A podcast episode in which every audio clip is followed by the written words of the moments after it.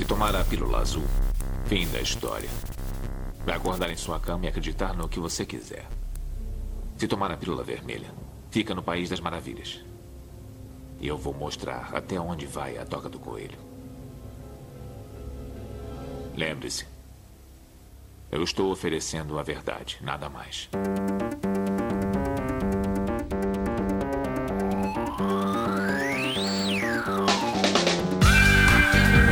Magicando. Praise the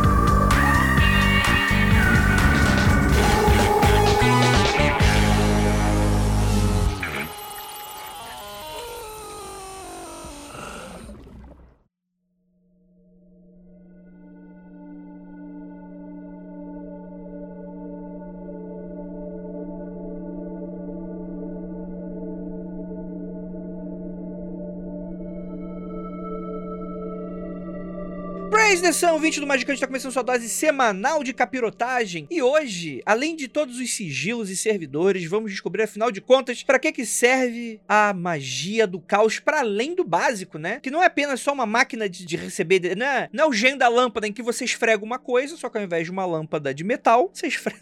Você vai, não é desejo, não é só desejo. Você tem um monte de coisa legal para fazer. E a gente vai descobrir hoje o que existe além do arco-íro. E eu sou Andrei Fernandes e para me ajudar temos aqui nosso queridíssimo Marcos Keller. Quero dizer que Peter Carroll, Phil Heine, mais algumas pessoas andaram pra você poder correr cagando na internet falando de magia do caos, espalhando merda por esta raba que se chama de boca. Seja muito bem-vindo ao nosso programa. E é, tá, tá, aqui é, é claramente, né? A gente tá um pouco indignado.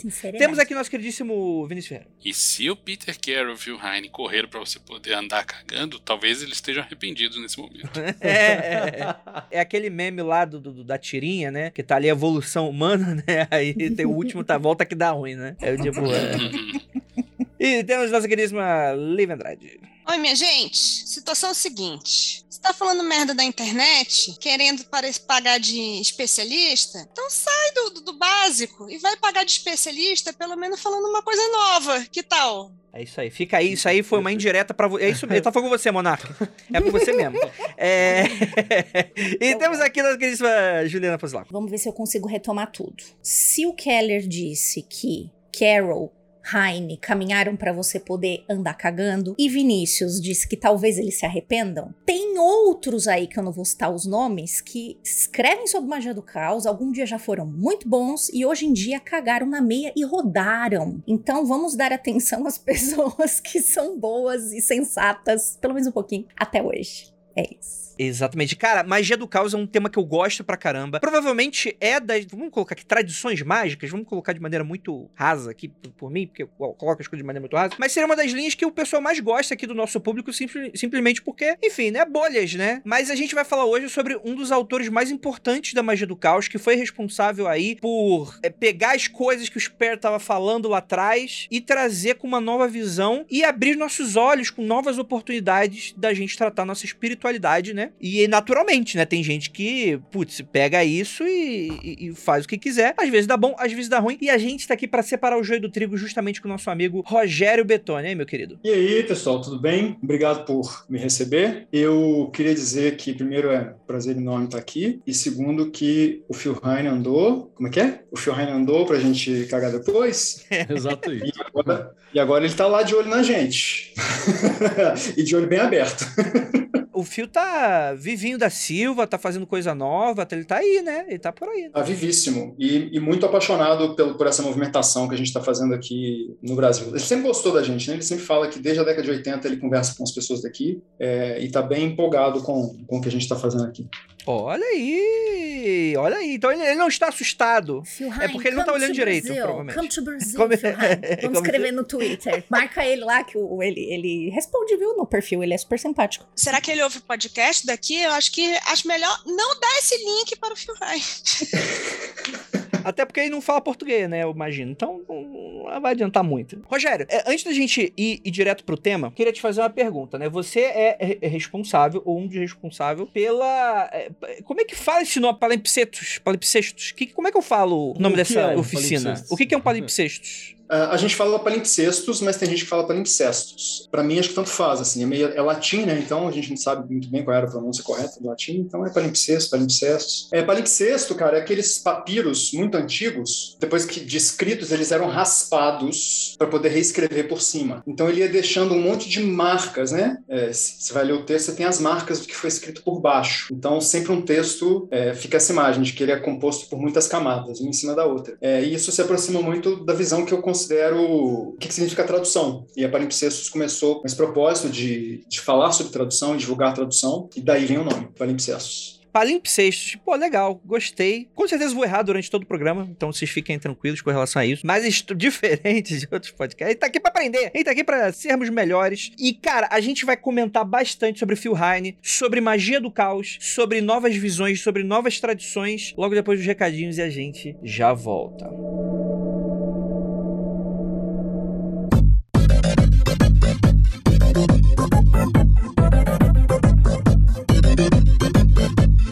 Chegamos aqui agora na área de recadinhos do Magicando, exatamente. E hoje é um episódio muito especial. Então, galera, esses recadinhos vão ser bem importantes pra você. Porque que acontece? Hoje a gente vai falar do grande Phil Heine, Além do Caos, a sua obra que está sendo lançada pela editora Palimpsestos, que é o a palavra que eu tenho dificuldade de falar. Acho que eu consegui falar agora, consegui falar agora. Mas galera, pra você que não sabe, tá dando mole, agora no Catarse, catarse.me barra Phil Heine, é, eu, eu vou soletrar pra você, P-H-I-L-H-I-N-E, mas você sabe, você entra no post desse episódio lá, o magicando.com.br, você entra nesse nosso último programa e vai estar lá o link direto pra você entrar. Mas galera, eu tenho certeza que escutando esse episódio, vocês vão entender a importância de vocês estarem apoiando essa campanha. Phil Heine, pra quem não conhece, tá dando mole, é um dos maiores magistas da atualidade. E ele tem quatro livros sendo lançados de uma vez só em um grande box exclusivo pela essa editora além de um livro inédito no mundo, que sairá apenas aqui através dessa campanha. Os dois primeiros livros desse box são sobre magia do caos, que são verdadeiros manuais para quem se interessa no ocultismo e que quer mergulhar na magia do caos muito além de simplesmente ficar no, no servidor, sigilo. Você vai ter toda uma noção, seja da parte filosófica, seja da parte prática da magia do caos. A gente vai ter também um livro sobre a mitologia do Lovecraft entendida sobre a perspectiva da tradição do caos e um livro ensaio que vai da magia, tantra, sexualidade e literatura. Galera, esse box tá imperdível.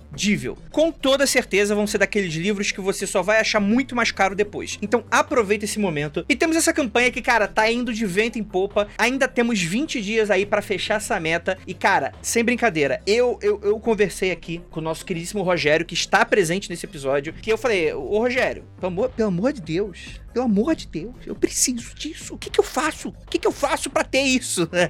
e você vai ter essa oportunidade também de endoidar. E agora você pode ir lá apoiar a campanha no Catarse. Além, é claro, com muitas outras recompensas que são de suma importância. Então, galera, terminando esse episódio, apoie, que eu tenho certeza que você vai curtir pra caramba o trabalho da Palimpsestos. E agora, bora pra esse episódio pra gente aprender um pouquinho mais sobre magia do caos e uma perspectiva que muitos de vocês sequer tinham noção da profundidade. E vamos agora pra esse episódio.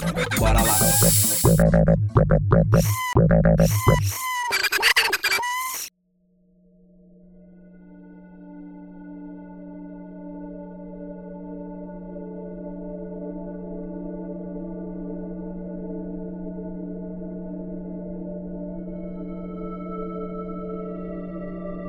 Então vamos lá, gente. Diferente do que muita gente acha a primeiro momento no senso comum, o Spare, ele não. Vou colocar assim dessa maneira, mas acho que vocês vão me entender. Ele não inventou a magia do caos, né? Eu acho que ele, ele chega a falar esse tema, acho que não, né? Isso vai existir a partir de outros pensadores, né? Estudiosos dos materiais do Spare, que vão começar a pegar aquilo ali e tentar rascunhar o que, que seria uma, uma magia do caos. Eu tô certo, Rogério? Certíssimo. Inclusive foi, cara, vocês não têm ideia de como demorou e do debate que foi colocar no título título do livro do Sper, Magia do Caos. Isso foi a, a grandiosíssima dor de cabeça, sabe? Se a gente colocava, se a gente não colocava, eu sabia que muita gente ia criticar, né? Dizer que, ah, mas o Sper nem sabia o que era Magia do Caos. Aí eu fiz uma nota lá no começo explicando por que, que a gente resolveu, de fato, colocar, sabe? Que a gente queria uhum. chamar a atenção pro fato de que o Sper era a raiz. E, na minha opinião, tá? Muito pessoal, eu acho que é meio que uma homenagem a gente, pensando no conceito do Sped Caos, a gente dizer que o que ele fez não teria como tomar outro caminho a não ser culminar no que a gente conhece hoje como magia do caos. Então era nessa ideia assim de chamar atenção para as raízes, né?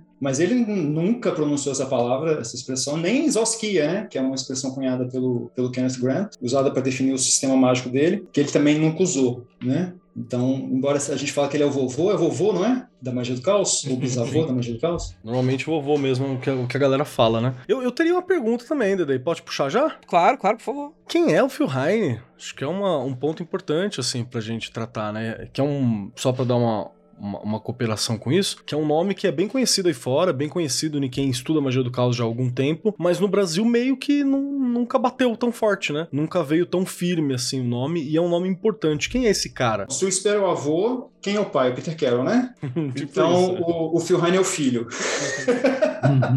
o Phil Heine é um ocultista inglês. Ele tem uma, uma, longa trajetória assim, em práticas mágicas. Ele, na verdade, é formado em psicologia, ou um curso que se assemelha ao que a gente tem na psicologia, na filosofia, hoje em dia. Se aproxima do mundo do ocultismo através de um desenho do Sper, que ele vê numa revista, é, lá na década de 80. Entra para um coven de bruxos e muito rapidamente, assim, ele fica mais de um ano nesse coven, é, passa para um processo de iniciação e depois do processo de iniciação ele resolve buscar novos rumos e pesquisar xamanismo urbano, que era uma coisa que estava muito efervescente na Inglaterra na década de 80. E nessa mesma época ele conhece o Peter Carroll, né, o, o psiconauta, e pira com o material do Peter Carroll e começa a pensar o que, que é a magia do caos, praticar a magia do caos e expandir um pouco para além dos limites que a gente conhece hoje só como os, né, é, os dois pilares, né, sigilação, servidor, que são os mais fortes né, da, da magia do caos. Rogério, rapidamente. Você comentou que o, que o Sper não menciona em momento algum na obra dele o lance de magia do caos, né? Os primeiros escritos do Carroll também não falam disso. Né? Então talvez o Phil Hines seja,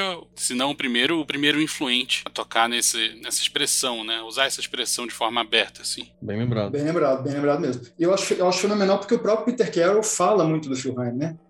Uhum. É, o prefácio do, do Caos Condensado foi o Peter Carroll que fez. Uhum. Então, o Phil Heine é esse cara que ele, até hoje, hoje em dia, é engraçado, ele nem gosta de ser chamado de magista do caos. Ele fala que não é só isso. Ele fala, ah, isso me restringe, eu não sou magista do caos, eu sou um xamanista, um pagão, um pensador pagão. Mas, a meu ver, ele foi assim, o primeiro grande responsável por sistematizar, de fato, o que é a magia do caos de uma maneira muito prática, dialogando com quem está começando e, ao mesmo tempo, expandindo os horizontes de quem já tem uma certa prática, né? Ele foi muito forte, assim, pelas pessoas que eu, que eu conheço que estão envolvidas em magia desde a década de 80, 90, ele foi muito forte no Brasil ali na década de 90 através dos textos traduzidos xerox, né, que a gente distribuía para a galera. É, então, quem é mais, mais um pouquinho antigo, aí, talvez da minha geração, conhece o Phil Heine por conta desse material que circulava e ainda circula em, alguns meios. Né? Então ele tem dois livros muito famosos, que é o Caos Condensado e o Caos Primordial. São livros, inclusive, hoje lidos nas universidades da Inglaterra, de ciência da religião. E acho que a gente está vivendo um momento importante no Brasil, inclusive em relação a pesquisas, porque começando a chegar a magia do caos dentro da, das pesquisas acadêmicas, né? Isso tem ficado cada vez mais frequente. Então é uma boa hora para esse material surgir, sabe? E aí, depois que ele publica esses dois livros, ele começa a ampliar, né? Ele, ele é um cara enciclopédico, assim. Então ele traz a experiência dele do xamanismo, traz a experiência da psicologia, das dinâmicas de grupo, e ele vai ampliando isso até chegar hoje, o que ele mais fala hoje é sobre a mística oriental,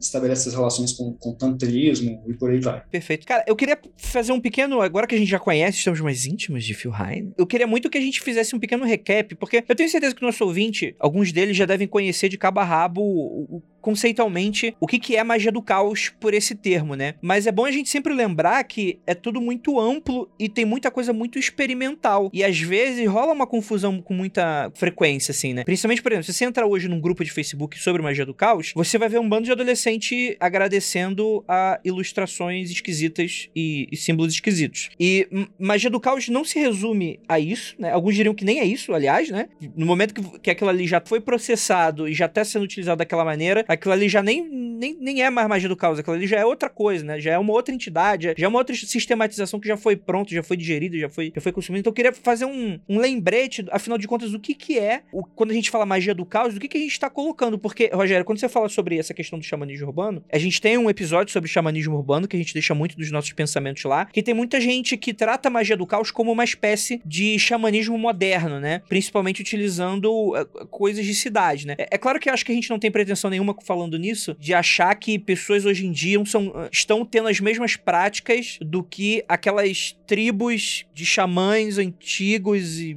e primevos. Acho que não é a mesma coisa, mas é, acho que a gente tá falando mais sobre essa prática da gente adotar símbolos e utilizar símbolos através disso. Então eu queria um pequeno recap. O que, é, afinal de contas, magia do caos que a gente fala tanto? Pode ser. É, pode começar eu acho que o Rogério pode pontuar se, se ele quiser complementar alguma coisa. É, a gente tem várias conversas, né, dizendo sobre o que, que a gente entende como magia do caos e por aí vai. E é muito louco como, dependendo do momento da vida que você perguntar para alguém, vai ter leves nuances e modificações a respeito do que esse sentido é. Ah, mas por que que mudou? Você pode estar perguntando, meu pequeno lactante. Mas a real é que essa pergunta e essa resposta confusa, ela faz parte do próprio processo. Magia do caos, ela muitas vezes a gente definiu como um metasistema, ou seja, como um sistema de construir sistemas. Então ele é muito mais uma postura do que um método, ele é muito mais uma filosofia do que uma forma, ela é muito mais uma forma de fazer do que uma receitinha, né? Total, perfeitinha e colocada. Então ela vai variar muito, porque ela vai tratar simplesmente de que todo indivíduo humano, até onde se sabe, somos humanos, os indivíduos humanos têm uma experiência com aquilo que é religioso, aquilo que é transcendental. E ela vai procurar o que, que tem nessas bases de ligação, né, entre todas essas religiões, todas essas propostas, todas essas vivências espirituais, como você constrói uma vivência espiritual ou uma conexão ou um relacionamento com a realidade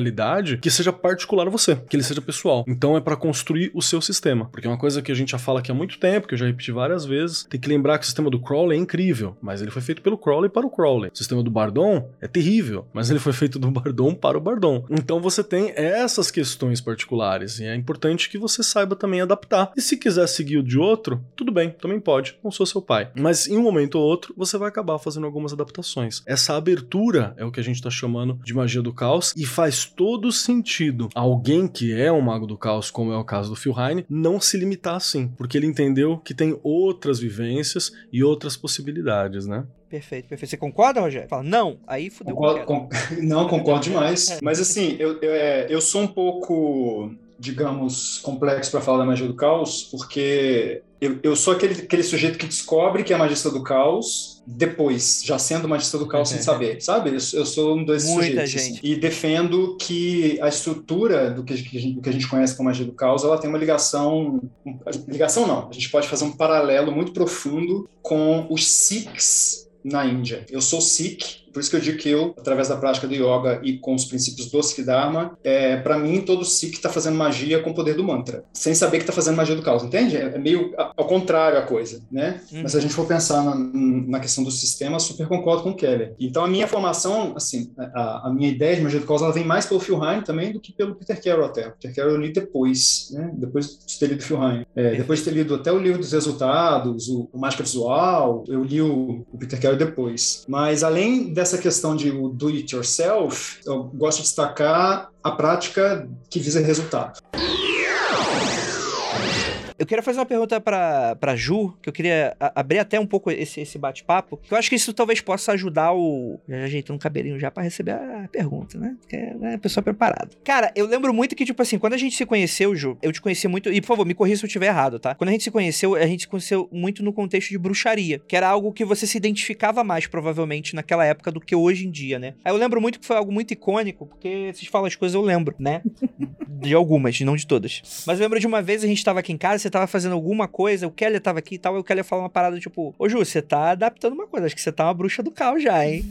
aí você dá um sorriso, aquele seu sorrisinho de. de, de, de ah, né? E, e, e, aí, depois de um tempo, eu vi que você abraçou bastante a magia do caos e tal. Eu queria perguntar para você se você concorda com tudo isso que tá dito assim, e se de alguma maneira aconteceu com você o que aconteceu com o Rogério, só que de outro lugar, né? Você se encontrou na magia do caos. Como é que foi isso para você? Olha, eu acho que além de concordar com tudo que foi falado até agora, a minha experiência pessoal, ela passa por um, por um ponto onde eu percebo que a magia do caos ela é muito mais abrangente e ela não me limita tanto. E eu já fiz esse tipo, parece meio doido, mas eu já fiz esse tipo de reflexão de como é que seria a Juliana fazendo o trabalho mágico se ela estivesse nos anos 70, nos anos 60, se eu tivesse daqui alguns anos, porque à frente, porque também tô lendo um pouco sobre isso, né? É essa questão do tempo, como a magia do caos Deus abraça isso e permite. Acho que a palavra não é permite, acho que a, a, a, o lance é, ela é muito aberta para que a gente possa fazer modificações, substituições e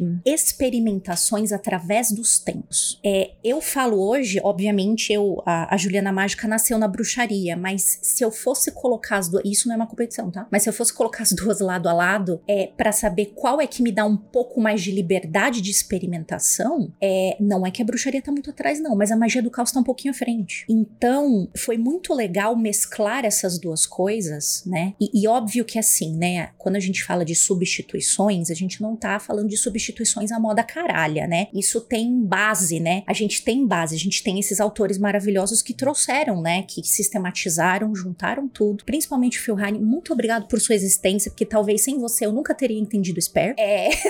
porque o Spare pra mim, caralho, é, é, é muito, eu preciso sentar e, e ler devagarinho. Então, eu agradeço muito esse tipo de coisa, porque essas sistematizações, é esse caminhar que a gente falou no começo, é que nos dá a liberdade e a base para olhar e falar assim: hum, isso aqui dá para ser substituído, isso aqui dá para eu permutar, isso aqui talvez eu precise de um experimento um pouco maior, isso aqui eu nunca consegui. Acho que então, a gente então chegou inclusive a mencionar isso, justamente complementando, sim. Ju, que é aquela coisa do. Tipo assim, você não tá quebrando o sistema ou tipo assim, ah, foda-se, vale qualquer coisa. É justamente você, você sempre com uma questão de experimentação, é claro, você é, é uma um das, hack, cara. do Magi é um backdoor. É, perfeito. Eu acho que inclusive aqui do Magicando, você e o Kelly são as pessoas que mais fazem experimentações muito doidas que vai muito além da casinha, né? Eu, eu diria que o Vinícius também é, só que o Vinícius é segredo, então pau no cu dele. Ele faz, faz dentro da ordem dele, então não vou ficar elogiando ele não. Mas cara, eu acho muito legal como toda hora vocês estão experimentando uma coisa nova e justamente descartando o que não serve e pegando o que serve, que para mim é um tipo de postura com a realidade muito legal, que você não se ancora. É claro que existem coisas legais de você estar tá ancorado em algo, né? De, de você claro. consumir coisas e fazer coisas que outras pessoas já testaram amplamente depois de muito tempo, né? E tem coisa, obviamente que a minha vida mágica é muito menor do que muita gente pode estar tá ouvindo agora. E tem coisa que não funciona sem ser daquele jeito. E tá tudo bem. É um sistema, entendeu? Você vai lidar com aquele sistema. Eu nunca consegui lidar com um anjo, por exemplo, fora fora daquele sistema que já tá lá. E também nunca tive a coragem, porque eu sou muito, eu falo isso publicamente, sou muito medrosa com anjo. Nunca tive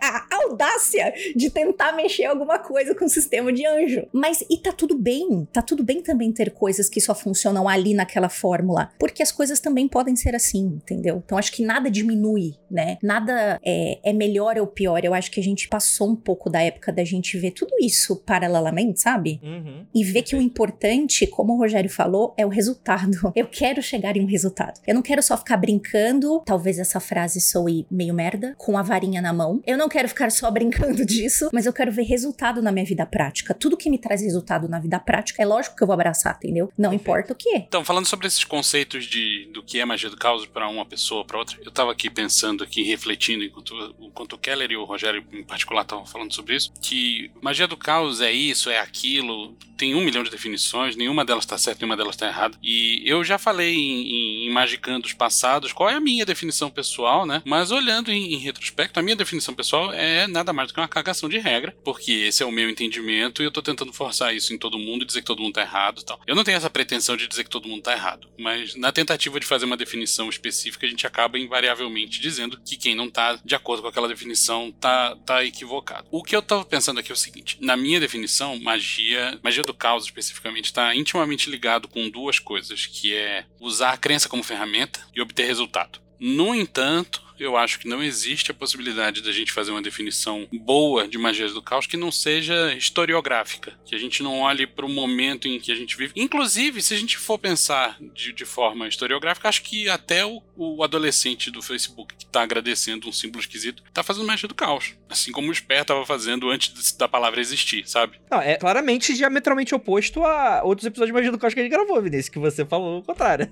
Lógico, por isso que eu falei que eu estava refletindo agora e mudei de opinião. Mas o homem é uma metamorfose ambulante.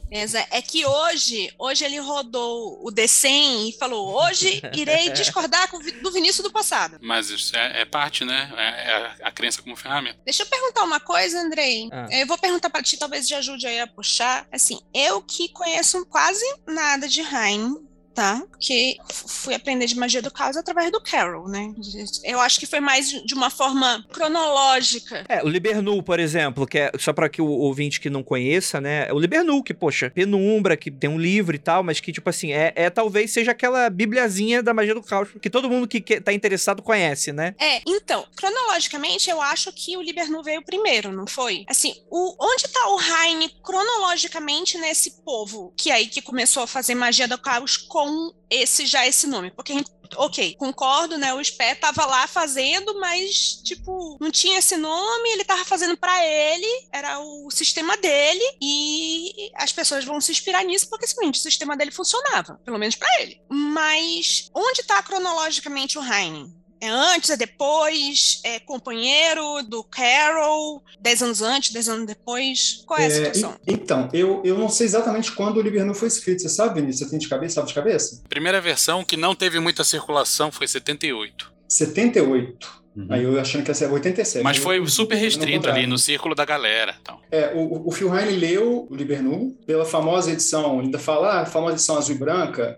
chama Capa Meio Azul, é, é, foi a versão que ele leu. Que nem tinha o um psiconauta junto na época. Nem tinha o um psiconauta junto, exatamente. Então, ali ele leu ali na final da década de 80, início da década de 90, que ele começa a pensar magia do caos. Ah, ele não era nem chapa do Carol, eu pensava que eram todo mundo do mesmo patatinha. Eles se encontram em um determinado momento, né, tem uma, uma, uma confluência ali, mas não eram, não eram chegas não, no primeiro momento. Perfeito, perfeito. É, dentro do que vocês estavam falando sobre o Phil Heine, né, ele seria um neto, o Peter Carroll seria um pai para magia do caos. Seria isso, né? Então existe uma existe essa questão cronológica mesmo? É, eu, então, eu não sei se a gente pode dividir exatamente essa cronologia de modo muito assertivo. Eu acho que a coisa é meio dinâmica, né? Sim. É, eu até brinco, eu falo que hoje quem é o, o filho do Phil Heine é o Alan Chapman, é, que é um cara pouco conhecido aqui, né? É, e tem alguns escritos muito interessantes, inclusive ele é um dos caras que, que começou a falar muito sobre as más interpretações que a gente tem do Spare, né? Sobre a questão da postura de morte e uma série de outras coisas que vem,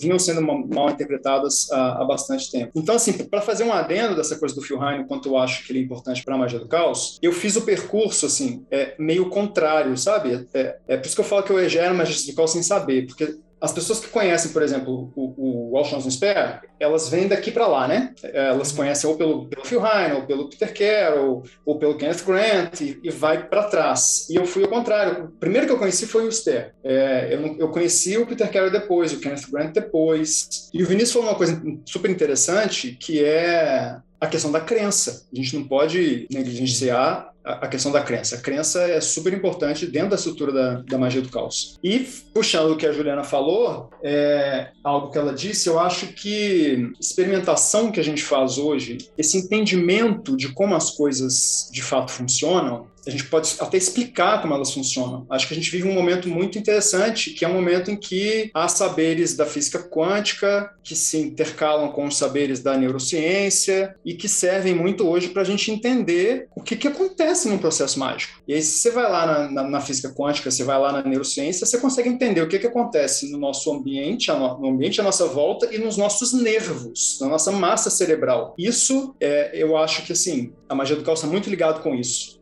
também. Assim, é, é, é muito tranquilo a gente explicar como é que as coisas se dão. É, mas é, essa é a. Então acho que as, as coisas estão meio. Elas vão juntas, né? É que eu tava falando da, do lance da historiografia da magia do caos, né, Rogério? Que em determinado ponto, lá nos anos 80, final de 70, início de 80, o que veio a ser conhecido como magia do caos estava intimamente ligado com ciência e pseudociência, né? Um, é, com esse lance todo da psicologia, mas também com o entendimento errado de física quântica. Foda-se que estava errado, mas é, o pessoal achava que estava certo, e isso foi determinante para criar toda, toda a estética que, que rodeava a magia do caos naquela época. Hoje em dia eu vejo que é um pouco mais distanciado disso, né? Para a maioria dos praticantes. Mas isso já foi intimamente ligado em algum momento da história. Exato, como foi em outras interpretações mágicas, né? Como você tem, por exemplo, todo o rolê do mesmerismo, né? Do magnetismo, né? Que são uma utilização uhum. das linguagens científicas do momento, é para você entender uma parada que ela tem um cunho mais espiritual do que qualquer outra coisa, assim. É, faz parte do processo. É, também. É, isso mostra como é, as coisas são frutos,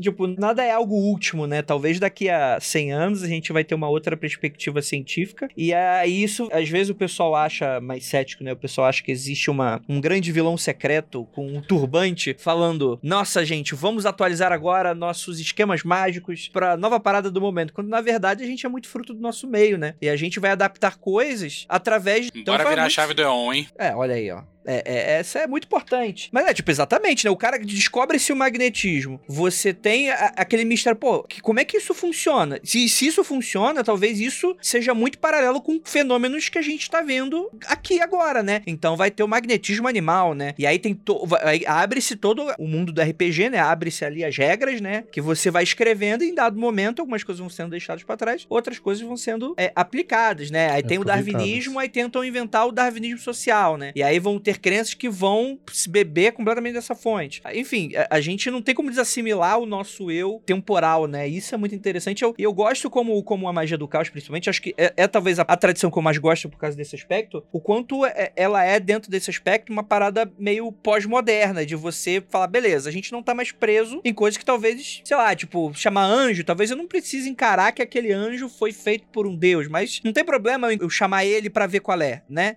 E ver Ou até mesmo, não importa se ele foi feito ou não, né? Não é essa a questão, porque é aquele rolê do resultado que a gente tá falando, né? Pode ser um anjo, pode ser um Jin, pode ser um Pokémon um Digimon. Quem se importa? A questão é o qual, qual que é o resultado que você tem. Em algumas práticas, em alguns momentos, o mais importante é isso, que eu fazendo certas coisas, certas coisas acontecem, né? E aí pouco importa a gente definir exatamente como o Vinícius falou, o que é magia do caos. Exato. É, né? O Firrai fala um pouco isso lá no, no, no Caos Condensado. Fala, eu cansei de buscar a definição das coisas. Me interessa mais saber o que, que é caos, o que, que é magia, o que, que é magia do caos. A pergunta que eu faço agora é o que que a magia me proporciona? Qual é a relação que eu desenvolvo com ela? O que, que ela pode possibilitar na minha trajetória como ser humano, né? E, e para poder viver uma vida melhor. Hum. Perfeito. E o legal, Rogério, se a minha memória não me engana, nessa hora aí o Phil Heine faz uma lista das coisas que a magia proporciona para ele e a alteração da realidade é o último item, né? É, e tem um que é importante que é, tem que ser divertido. Ah, com certeza.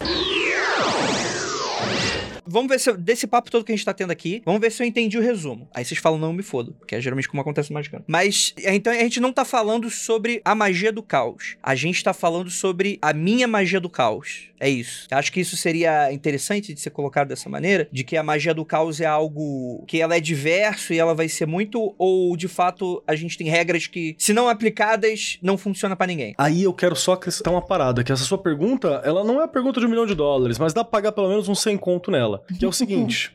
É, compensa eu inventar a roda toda geração? Ou compensa eu ver o que, que a geração passada criou? Compensa eu querer redescobrir o fogo toda geração? Ou compensa, na verdade, eu aproveitar que o fogo existe e, na verdade, fazer uma outra utilidade? Fazer um açarico, fazer um isqueiro, fazer um forno, você entendeu? Uhum. Essa é a questão. Porque, assim, no fim das contas, existe sim a magia do caos particular de cada um, claro. Mas tem algum, alguns grupos de técnicas ou conceitos que, se você domina, você avança a discussão. Você não fica com a discussão no mesmo lugar ou batendo a cabeça no mesmo canto. Sim. Chega uma hora que dá uma enjoada. Chega uma hora que a gente gente aqui dá uma cansada de falar de coisas que pra gente são muito básicas, porque a gente quer explorar umas outras loucuras. Perfeito. Chega uma hora que isso acontece com todo mundo, né? E aí tem um rolê que eu acho que o Brasil ele acabou ficando um pouco carente de, de muitas coisas, obviamente, inclusive saúde básica e alimentação, mas entre as coisas que o Brasil ficou carente também foi do conteúdo básico já publicado dentro de várias discussões sobre Sim. religiosidade e espiritualidade em geral. A gente parou no Spare, né? Não, na magia,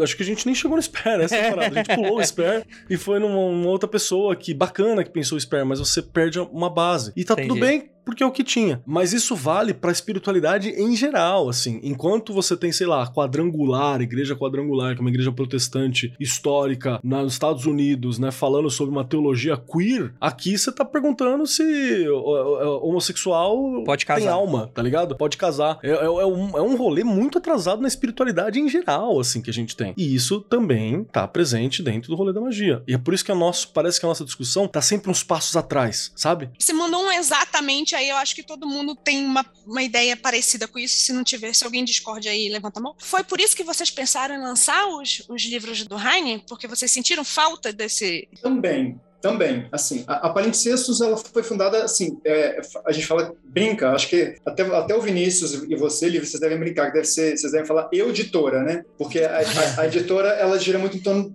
das nossas figuras, né? Então, quando eu, eu pensei em abrir Palimpsestos, já tem muito tempo, eu queria trazer, publicar coisas que eu gostaria de traduzir e editora nenhuma se interessava, das comerciais, né? Que eu digo, é, as editoras grandes. E então, quando eu conheci o Sper, me apaixonei pelo Sper e comecei a, a ver o tamanho do ninho de cobra que eu ia me enfiar para poder fa- fazer esse material, que demorou dois anos e meio de pesquisa, mais um ano para elaborar, é que eu entendi que assim, eu gosto de um desafio, né? Então, vamos lá para o desafio. E não era só o desafio de texto, era o desafio de reunir imagem. Vocês sabem disso. As imagens do Sper estão espalhadas no mundo inteiro. Quem é que tem esse negócio? Então, foi um negócio muito, muito braçal que exigiu dedicação praticamente exclusiva. E aí, nesse, no processo, eu conheci o Phil Heine e me apaixonei pelo Phil Heine. E algumas pessoas começaram a falar: ah, o que vocês vão fazer depois? Vocês vão publicar o Phil Heine? Vão publicar o Phil Heine? Então, meio que nesse, nesse propósito de encontrar coisas que fossem relevantes, toca nesse aspecto que você falou. Eu acho que o Phil Heine é um cara que precisa ser lido. É, ele, ele não merece ser lido, ele precisa ser lido, sabe? Porque ele é um cara que está vivo, ele está pensando a contemporaneidade, ele pega a magia do caos não só expande, ele traz para nós, assim, ele faz a gente enxergar coisas, questionar coisas que a gente não questiona pensando só numa prática é, básica do que é a magia do caos. Ele vê a prática mágica, aí quando eu falo magia do caos, também estou falando de magia, né? Estou falando de média. Ele vê a magia como uma ferramenta especialmente para que a gente saiba quem que a gente é. Aí isso é muito esperiano. Entender quais são as nossas crenças, como é que elas foram formadas, quais crenças minhas são orgânicas, é, por que, que eu me comporto dessa maneira e não me comporto dessa, por que, que eu quero, assim, a minha alma pede para eu poder vestir uma camisa rosa ou botar uma camisa vermelha e eu penso duas vezes antes de botar uma camisa vermelha para sair de casa. O que, que existe na estrutura social que introjeta essas crenças na gente? E é só, é entendendo um pouco isso que a gente consegue transformar não só nós, mas o que está em volta, né? É, então isso, isso é muito fundamental, assim. E numa das conversas que, que a gente teve com o Phil Heine, a gente fez aquele movimento, Keller, o, o Egrégora, né? E a gente fez umas, umas perguntas ali pro começo e tal, e eu fui fazer as mesmas perguntas pro Phil Heine. Ah, essa história é boa. E aí ele não respondeu todas. Acho que ele respondeu, eram oito Hum. perguntas, ele respondeu acho que cinco. Uma ele já tinha respondido antes, mas duas delas ele falou assim: então, eu acho um pouco complicado falar sobre isso, porque esse tipo de pergunta é quase o que a gente estava respondendo há 30 anos. Eu prefiro muito mais hoje perguntar por que é que ainda existe uma resistência é, em relação às mulheres na magia, em relação ao, ao movimento queer, que ainda se fala pouco em movimento queer? Por que, que ainda se fala pouco em ética na prática mágica? Eu, eu prefiro responder essas perguntas do que é, gastar neurônio pensando o que, que é caos? O que, que é magia? O que, que é servidor? O que, que é isso? O que, que é aquilo? É que, assim, essas coisas já estão definidas. Então, né, vamos olhar para trás e ver o que já fizeram, né, Kelly? Vamos pegar o fogo e, e aproveitá-lo para transformar em outra coisa. É, e eu acho que isso que ele faz com a gente, sabe? Ele, leva a gente para um outro nível, assim. Acho que a coisa que, completando aí o ciclo, acho que uma coisa que eu mais acho admirável no Heine, e muito bem lembrado pelo Rogério, eu amo o Alan Chapman, eu acho que ele é, o, ele é o cara do dia de hoje, assim. Eu gosto muito do que ele escreve. Tudo que ele publica, eu sou muito fãzinha dele, pra não falar outra coisa. O mais legal, e isso eu também acho muito importante, é quando a gente se preocupa demais em definir, né, esse tipo de o que é magia, o que é magia do caos, é, a gente acaba tendo uma porta de vidro na frente da nossa prática mágica. Acho que é assim que eu vejo. Parece que tá tudo muito bem, mas eu consigo chegar só até um ponto e eu não consigo evoluir. E é uma coisa que muitas pessoas, muitos ouvintes, inclusive, falam, né? Nos dão esse tipo de feedback por, por mensagens, enfim. Os dois, né, são muito, foram muito responsáveis na minha formação mágica por me dizer, então, por que que você não vai não experimenta e você define o que, que é isso? Por que, que você não começa a olhar isso de uma forma um pouco mais aberta e depois você pensa numa definição, né? Às vezes a pessoa pensa, e isso é uma coisa muito, sendo professor, tem muito a ver com o método de ensino, né? Isso não é um mal do academicismo? De você ficar primeiro você define, depois você experimenta, depois na verdade vai uhum. lá, mete a cara, Sim. vai lá e depois pensa. Sim, tu, eu acho isso muito é um resultado do sistema de ensino daqui, tá? Agora eu tô falando do, do país mesmo, do Brasil. Então, quando é, e eu percebo isso porque eu dou aula dessa forma, né? Eu sou formada em, em, em pedagogia de ensino em, em, algumas coisas meio alternativas que o povo fala. E quando você pede para a pessoa observar um fenômeno, tentar classificar aquilo, tem muita gente que simplesmente congela. Não, mas você não vai falar para mim qual é a regra? Não, é você quem vai falar para mim. E aí a pessoa fala assim: "Mas como?" Observa aí, dá uma olhada. Então, é, para mim, o Heine e o Alan Chapman, né, o Alan Chapman agora muito mais porque eu, eu acho que eu tô muito viciada nele. Para mim, eles são essas pessoas que dizem: "Então, faça, traz para mim ou traga aqui para essa discussão o que que, qual foi essa regra entre aspas, qual foi essa definição e vamos colocar isso para ser discutido. Acho que a gente passa, né? A gente vai um pouco mais além dessas discussões muito rasas, né? Que acabam ficando isso de definir o que que é magia, magia do caos, enfim. Então, acho que os dois são foram e são muito importantes nesse ponto para mim, sabe? O, o Chapman não endoidou ainda também não, né? Pelo que me consta. É mais, mais jovem, Pelo mais jovem. Até, é, ele é mais jovem, ele é mais jovem. É jovem. Pelo Olha, menos até, sei lá, umas duas semanas. Ainda tem muito tempo para ficar doido. Eu não coloco a mão no fogo por jovem. Jovem é tipo de coisa que não... Aí fica difícil, Mas... né? A gente não pode defender o velho porque né, já foi também. Não, gente não pode defender, defender ninguém, é isso. Cada um por si, é isso aí. Hoje em dia você acorda e você levanta sua ficha de nomes de pessoas. Deixa eu ver se fulano de tal já endoidou hoje. É. Se já endoidou, porque você sabe que todos os seus heróis em algum momento vão falar é merda. Aquela, é aquele meme do BBB, né? Minhas opiniões são válidas para as próximas 24 horas. Depois delas estão completamente defasadas. Se a pessoa endoidar depois, a culpa não é minha. Eu estava falando naquele é. momento momento. Cara, eu acho que isso é uma boa oportunidade para falar, então, porque a gente tá falando Philheine, Philheine, Philheine, e você já citou alguns livros básicos, né? Mas para quem não sabe, tá dando mole, provavelmente se você chegou até aqui no podcast, você já sabe porque você já escutou os recadinhos e tal, mas a Palimpsestos está... Caralho, falei certo, até orgulhoso de mim. Ah, é... falou. Rapaz, isso aí, rapaz, isso aí. A Palimpsestos... Sua ah, professora do Fundi 1, lá do Jardim, nesse momento está sorrindo. Olha, e ela teve poucos momentos de, de sorriso, né? Então a gente tem que dar um agradinho, né? É... E, cara, e vocês estão lançando a campanha, cara, que é um super combo do Phil Heine, que é um negócio muito impressionante, que são livros que eu conversando com você, Rogério, você, você falou que, que, é fundamental, e eu, eu queria entender o que, que são essas obras, para eu entender essa importância na prática, né? O que, que elas falam, o porquê que essas obras são tão fundamentais e que, infelizmente, ou uh, não foram lançadas, ou foram muito tempo lançadas e são raras, né? Como, como é que funcionam essas obras aí dessa campanha? É, então, o Phil Heine tem quatro livros hoje no mercado, é, sendo vendidos na Inglaterra né? É, são esses quatro livros que compunham inicialmente a campanha. Então, o primeiro deles é o Caos condensado, que é esse básico, assim, ele vai falar isso que o Vinícius trouxe, que a gente falou sobre o que a magia, a magia proporciona, vai explicar um pouco a experiência dele com a magia do caos, vai falar de banimento, vai falar de servidor, de sigilo e etc. Então é, é como se fosse um, um manual básico, assim, para quem quer entender um pouco mais do que é magia. Eu falo um pouco mais, porque mesmo quem está começando nessa praia vai tirar muito proveito do livro, né? Porque ele não é só, ele não está só ensinando a coisa, ele te leva a pensar junto, né? E quem é macaco velho também se beneficia, né, Rogério? Total. Aí o segundo é o Caos Primordial, que é o Prime Chaos, que é considerado o manual da magia do caos. Ele, ele vai um passo além. Aí ele vai trazer uma reflexão muito grande sobre o que é iniciação, como é que se dá esse processo, iniciação individual, iniciação em grupo. Ele, ele tem uma parte muito extensa para falar sobre ritual e vai também uma parte bem grande para falar sobre práticas em grupo. Então ele está dialogando não só com, com caos, ele está dialogando com o xamanismo, com, com a bruxaria, com a religiosidade em si, a prática grupal de uma busca religiosa. Né? É... Terceiro lugar, tem o Pseudonomicon. Pseudonomicon é um livro mais curtinho, em que ele vai tratar sobre.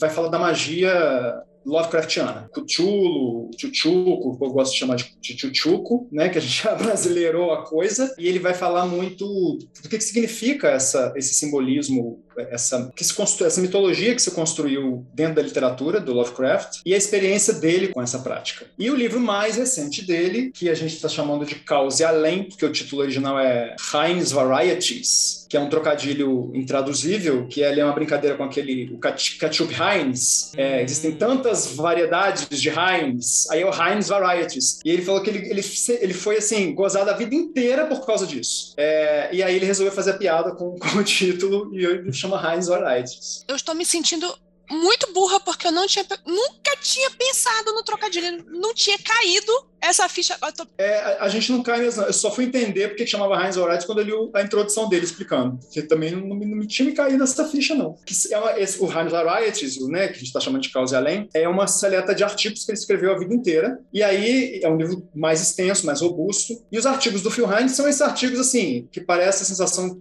que a gente tem de que ele pega na nossa mão fala assim: vem cá, amigo, vem cá, amiga, deixa eu te contar uma coisa. Isso aqui funciona assim, por causa disso. Ele vai te conduzindo num processo de entendimento muito claro e muito generoso. E aí ele tem uma parte que ele vai falar de Tantra, tem uma parte que vai falar de Kundalini, é, de xamanismo, de magia do caos, de prática mágica, até de política. Então ele expande um pouco. Então a campanha, a princípio, era para publicar esses quatro livros. E por que os quatro juntos? Né? Muita gente perguntou: ah, por que vocês não fizeram uma recompensa para publicar? É, se eu quiser só o caos condensado, ou se eu quiser só o outro? E a gente teve uma, muitas reuniões a respeito disso. Tinha uma questão contratual também com, com a editora dele estrangeira e tem questão de direito autoral, essas coisas todas. E a gente percebeu que só seria viável financiar a obra dele de uma vez, os quatro livros, se eles fossem vendidos em conjunto, os quatro juntos. Então teve uma série de variantes aí. No processo, quando a gente começou a, a pensar, eu pedi para ele, falei, Phil Heine, é, você podia liberar para a gente, fazer uma seleta dos seus artigos, os artigos que você escreveu para Chaos International, que era uma review um periódico, colaborou durante anos nesse periódico, escreveu muita coisa. Eu falei, manda para a gente alguns artigos que a gente vai traduzindo no decorrer da campanha e colocando no site, vai disponibilizando isso gratuitamente. Aí ele fez uma seleta, a gente está publicando, a gente publicou já dois, é, amanhã já vai entrar mais um.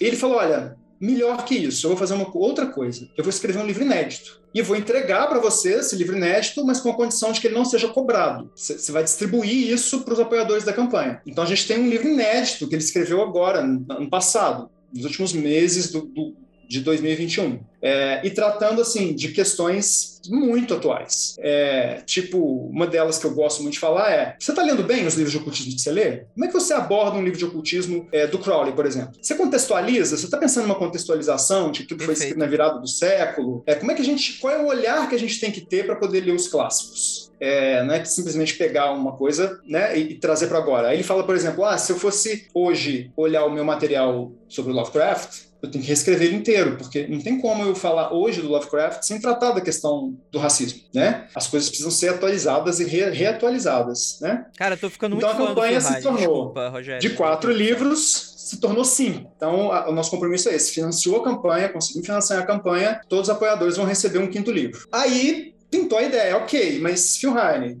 tem um material seu aí que você escreveu lá na década de bolinha? Que são três livretos de xamanismo urbano. Era isso que eu ia te perguntar. Se você não falasse, a pergunta ia vir agora. É, é, muita gente conhece esse material, é um material muito interessante. E ele sumiu. Esse material sumiu. A gente acha na internet com certa dificuldade. E eu falei aqui, e os seus livretos de xamanismo urbano? Aí ele falou, não, não quero publicar, não quero que você traduza, se vocês traduzam, porque é uma coisa que eu escrevi há muito tempo e não quero ver. Quando ele viu a campanha andando, é, a gente insistiu com ele duas vezes, ele falou: Ok, eu vou reescrever o material. E ele pegou o material, reescreveu o material todo, atualizou, mudou umas coisas, acrescentou um capítulo sobre o xamanismo urbano é, para fechar, fez uma introdução nova, dizendo da visão dele hoje desse material e quanto esse material é importante na formação dele, e mandou para nós, com a mesma condição. É, insiram os custos né, da tradução, da edição desse material com meta estendida na campanha, entregue esse material para os apoiadores. É, é, então são dois presentes. Então, além dos quatro livros oficiais que estão no mercado hoje, tem mais esse inédito e tem mais material de xamanismo urbano e tem mais o outro que são os ensaios dele para Case International. Se a gente conseguir financiar, também a gente quer fazer um livro, é, em vez de só, só publicar no site né? Pelo menos um e-book, sabe? Então, é, é, praticamente tudo que, uma, tudo que o Phil Heine tem de 40 anos de prática mágica e dialogando com a gente junto. É, então é mais do que, sei lá, você vai se aventurar para fazer um curso de pós-graduação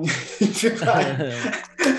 dá para fazer uma, uma, monografia de mestrado sobre Phil Heine com o material todo dele que vai chegar, sabe? Então a gente está trazendo tudo. Mas a gente sabe, a gente sabe que, por exemplo, a campanha não foi financiada a tempo. Temos alguns aspectos, sabemos por que não foi financiada a tempo. Porque precisava de uma divulgação maior, precisava, era fim de ano, virada de ano. A pandemia contribuiu para que as pessoas ficassem sem grana. Veio a Omicron, todo mundo adoecendo de novo. Tinham duas campanhas, é, três campanhas, aliás, relacionadas ao mesmo tempo juntos. Projeto Mayhem, uma da Presságio, que é o livro da lei, tem uma da como é, que, como é que é daquela editora? Publica muito a mão esquerda. Tem um latino também. Boitempo. Via, não, brincadeira. Via, via Sestra. Via Sestra. É, tem uma campanha deles no ar. Então tem muita coisa acontecendo junto, junta, né? E aí o Catarse, felizmente, trocou a, a, categoria da campanha e nos deu mais Perfeito. o tempo que a gente quisesse. E a gente colocou 60 dias, que achamos que é o ideal para não atrasar o projeto, né, para as pessoas que já tinham apoiado, conseguir financiá-lo bem. Então, é essa cultura do financiamento coletivo, a gente precisa destacar, assim, quanto é importante as pessoas captarem que não é só uma pré-venda de um livro, ela não está só lá pagando e esperando quatro, cinco, seis meses, às vezes, para receber o livro. Ela está participando de um projeto, de um agenciamento coletivo mesmo, né? ela faz parte daquilo. Ela tá realizando é... algo, né? Ela tá fazendo parte. Ela tá realizando fato, algo. Se não for a pessoa que for lá apoiar, o projeto não se realiza. E nesse caso específico do, do Heine, é uma coisa bem única mesmo, né? Porque, por exemplo, a gente já conversou sobre isso lá no, no, no Instagram da Palimpsestos e tal. Para mim, que brinco muito com esse rolê do xamanismo urbano, é uma coisa que me agrada muito, esses textos do Heine foram, foram basilares, assim, foram seminais, foram muito importantes para você desenvolver. Porque foi, inclusive, um dos primeiros lugares aonde foi retratado o xamanismo urbano como algo que você tem que encontrar e descobrir, sem ser aquela usurpação de outras culturas, tá ligado? Que é o que mais acontece, né? Que, então, isso para mim é uma coisa que é sem preço, né? Então, tá trazendo uma campanha. São quatro livros? São quatro livros, mas na verdade são muito mais de quatro livros porque você tem esses outros elementos. É algo muito bacana, cara. E a gente que ganha, né? Porque ele não reviu esse material para mais nenhum lugar, por exemplo. E acho que todo mundo ganha, o mercado editorial ganha, o público ganha, sabe? A gente ganha com fortalecimento, a gente ganha com tanta coisa. Acho que essa pandemia provou muito para mim, assim. A gente, a cada dia que passa, a gente precisa baixar um pouco a bola e, e dar as mãos, caminhar junto, sabe? Caminhar junto, assim todo mundo ganha junto, sabe? Todo mundo está no mesmo, no mesmo processo, no mesmo, né? A Priscila que fala muito isso lá da Presságio, ela fala, ah, cada leitor que a editora colega ganha, a gente também ganha junto, né? Porque é mais uma pessoa que a gente trouxe para a comunidade e, e... Que ela não vai parar, né? Ela não vai ficar ali, né, pra sempre, né? Vou jogar até uma informação de backstage aqui. O Andrei me perguntou antes da gravação do programa, ó, os caras da outra editora vão estar participando do programa. Você quer participar? Eu falei, claro que eu quero. N eu não vejo como concorrência. Não, eu detesto alguma. eles. Não quero. Não, que isso, gente. Eu vou estão... fazer machia pra dar errado. A gente quer mais é que o brasileiro vire macumbeiro pra cacete. pra caralho. Exatamente. Brasil, nação macumbeira, né? Porque o, o, o Vinícius me jogou no fogo aqui agora, mas deixa eu, deixa eu fazer um pequeno parênteses aqui, que é eu, como produtor do Magicando, eu acho de bom tom, para não ter nenhum conflito ético, né? É de Porque bom tom. É, de bom tom, né? Porque afinal de contas, se a gente tivesse aqui uma, uma, um curso de inglês, vamos chamar aqui o do outro curso de inglês, falar, não, tem que avisar, porque, pô, às vezes chega aqui, aí o Vinícius vira pra mim e fala, não quero gravar com esse cara. Eu nunca falaria isso, naturalmente, né? Mas, pô, é ético eu avisar para ele que vai rolar, claro, né? É, dependendo do cara, eu falo mesmo. É, e eu fico assim, eu acho que o trabalho que o Vinícius e a Lívia vem fazendo com a Penumbra é um trabalho fundamental de expansão da comunidade e de construção de um público mesmo, assim, muito, muito fiel. Eu, eu, eu, admiro demais o trabalho de vocês. E fico feliz demais que a gente esteja fazendo esse encontro, porque, assim, toda vez que o Catarse... A campanha do Phil vem sendo adiada, né? Porque o projeto do Espera era para ter acabado em junho do ano passado. Aí a coisa foi indo, aí aumentou a imagem, aí as imagens não chegavam, gente. E eu fui ficando cada vez mais enlouquecido com o negócio. Rogério, é... faltou papel no Brasil, cara. Faltou, faltou, papel. faltou papelão para transportar livro. Foi foda. Pra trabalhar, gente. Sim, Faltava gente sim, na gráfica. É, é, um negócio, enfim, mas o livro ficou pronto, a gente, eu tô muito orgulhoso do, do, do trabalho. E toda vez que eu falava com o Catarse, eu ia de ano, né? Sabiam que a campanha do Ferrari entrar lá, eu ia de ano, ia de ano, ia de ano. Toda vez eu pergunto aqui, tem alguma campanha parecida, programada para entrar no ar? Porque se tiver, a gente precisa repensar isso para as duas coisas não coincidirem, porque senão a gente né, vira uma, uma, uma colisão. A coisa não funciona para todo mundo. Isso é uma coisa legal do Catarse que eu quero, quero falar aqui. O Catarse sempre dá apoio. O Catarse não é só uma plataforma de. Aí, coloca qualquer coisa aí, te vira aí, meu uhum. nego. Eles vão, uhum. dão um apoio. Eles perguntam: ah, você vai colocar um livro de mais isso? Ah, vamos colocar aqui, distribuir muito para não ter. É, ficar livros muito parecidos, muito próximos uhum. e tal. O pessoal do Catarse é firmeza. Eu gosto muito deles, muito mesmo. Eu também, nem parece que estão levando só X%. Mentira, gente.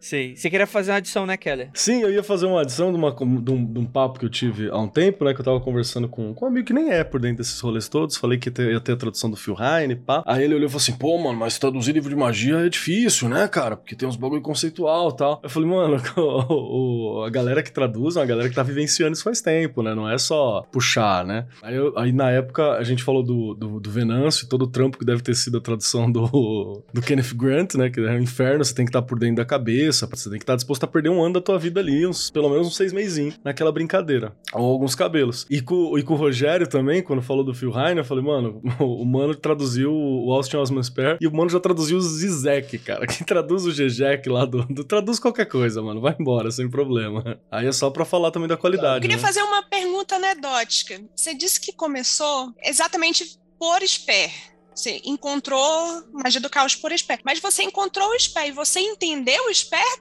quando você encontrou o Esper? Porque. Então, absolutamente não. Ah, tá, é... beleza. Então você é uma pessoa não. normal. Você é uma pessoa normal, beleza. Então tá, não é um iluminado. Não é um iluminado. Não vou chamar de mestre. Absolutamente não. Não, mas é, eu conheci o Esper numa, numa ocasião muito, muito aleatória, assim. É, um conhecido chegou para mim e falou, tava com a ideia de, de abrir palimpsestos. Aí eu falei, ah, tô procurando uns autores. Eu tinha, tinha começado a ler o Crowley, e aí ele, olha esse cara, pesquisa esse cara onde nós vamos Aí eu fui pro Google, achei as imagens, aí eu enlouqueci, primeiro com a obra artística, é, aí eu comprei o livro Prazer e o livro de tarô, é, com, com, as cartas de tarô, né? Aí eu pirei, aí eu pirei. Quando eu comecei a ler, eu vi tanto, acho que foi justamente isso que me, me motivou, sabe, Lívia? Tanto aquele, o tanto que aquele é difícil, tanto que aquele é complexo, sabe? Então, assim, a tradução, eu falo que a tradução se não fosse, por exemplo, as pessoas com, com, as quais eu conversei, que é o cara da Fugo, pessoas assim que estão envolvidas com o pensamento do Sper há muito tempo, sabe? O Jonathan, que organizou o Tarô, o Mark, que é o, o editor lá do, do, Kenneth Grant, que tem uma relação lá com o Sper, tem muitos quadros do Sper, ele tem um monte de quadros do Sper. Tinha horas que eu pedia arrego, eu falava aqui, pelo amor de Deus, ajuda a entender o que está sendo dito nesse pedacinho aqui, sabe? Porque as coisas contradizem, é um fluxo de pensamento o Sper, né? É um fluxo nunca foi editado. Não teve, não teve essa coisa que a gente faz, de mandar o livro para alguém revisar e falar, oh, é melhor trocar esse aqui de lugar, trocar essa palavra. Ele não teve isso, né? Ele, as coisas foram publicadas do jeito que ele escreveu, num fluxo de pensamento. Então, foi bem, bem desafiador, assim. Não aconselho para ninguém. É, a palavra que você está procurando, eu acredito que seja desesperador. Aqui no chat teve alguém que falou assim, a, a Shade, né, falou, valorizem os tradutores e tal, né? Mano, se você trampa com rolê de esoterismo e tal, valorize também os editores. Porque ninguém editava nada, o cara escrevia o bagulho e lançava pra frente e vambora. Eu peguei esse tempo atrás o Liberty Uma pessoa editava o livro que ela mesma escreveu, né? Ou isso. E eu, eu, eu, peguei o Liberty de tarô, cara, ele começa com uma categoria de definição, aí troca pra outra, no fim tem uma terceira, e na última ele sintetizou duas. Saca? É uns bagulho que você fala, mano, não tinha um cara para falar, amigo, outra pessoa vai ler. Não é só pra você, outra pessoa vai ler, né? É importante também eu queria muito falar que esse trabalho do Phil Heine, vocês falaram e agora eu tô com muita vontade de ler agora. Então. Agora. Agora, agora. Ma manda o PDF. É... Então, gente, pelo amor de Deus, financia, financia essa porra, eu quero ler. vou, enquanto a gente tá falando, vou até passar aqui Ana, pros nossos apoiadores pra eles darem uma olhada aqui na campanha. Mas, pô, uma, uma, coisa importante que a gente pode querer comentar aqui sobre o lance do, do Phil Heine, né? Tem várias coisas aqui, né? Tem umas coisas mais fundamentais, tem umas coisas que estão inéditas, né? Que nunca foram publicadas e tal. E, cara, qual é o rolê que foi, tipo assim, mexer nesse. Como vocês acham que vai ser o impacto disso pra galera nova que tá entrando assim? Tipo assim, o, o cara que acabou de tá ali no, no, no Facebook fazendo um ato de auto amor, pra realizar um desejo. Qual vai ser o impacto na vida dessa pessoa com, com esse material? O que, que você acha, Rogério? Nossa, aí você pegou meu lado educador, junto com o Kelly, junto com a Juliana, meu lado de professor, sabe? Eu, Uhum. eu sou meio. Eu me conecto muito com isso, assim, de conhecimento é transformador. Então eu acho que vai ser um passo além para as pessoas que estão nessa e que isso não seja, não seja encarado como uma crítica, eu acho que toda prática é válida. Mas o Nietzsche tem uma expressão que eu gosto, que é a gente vive na profundidade da superfície. Muitas vezes a gente acha que a gente está aprofundado, mas a gente está ali no raso, sabe? E muitas vezes a gente não precisa de um texto complicado é, e de muito longe para entender que a gente está no superficial. Isso é uma característica da nossa cultura atual, é, que é a disponibilidade do conhecimento com um clique. Então, tudo é muito diluído, vem sendo diluído. É A pessoa que lê o livro põe no blog, a pessoa que pega o texto do blog republica no seu blog o que ela leu do texto do blog, aí alguém que pega o texto que foi reescrito do reescrito e publica no Instagram, é, e aí é o que a gente, é o conteúdo que a gente consome hoje. Né? Então, um texto tão tanto introdutório quanto completo, qual é a expressão que eu costumo usar para falar do Phil Heine? É, bibliotecário, assim, como é que é, Kelly? Que, que ele, ele tem um, de compêndio, né? Tem muita coisa. Enciclopédico. É, enciclopédico, obrigado. Obrigado, Vinícius. Grande derrubo é, no braço. Vai ser um, um, passo muito importante, um passo a mais, sabe? Se a pessoa estiver de fato conectada com a sua prática, é, preocupada em entender quem que ela é no mundo, preocupada em entender quais são os próprios intentos e, e como de fato colocá-los em prática e realizá-los, vai ser, vai ser um passo além. E acho que é um passo além também uma coisa importante, que é o seguinte. Eu aí eu vou fazer uma confissão, tá? Toca rufem os tambores. Aí, eu já liguei o é... 90, pode continuar.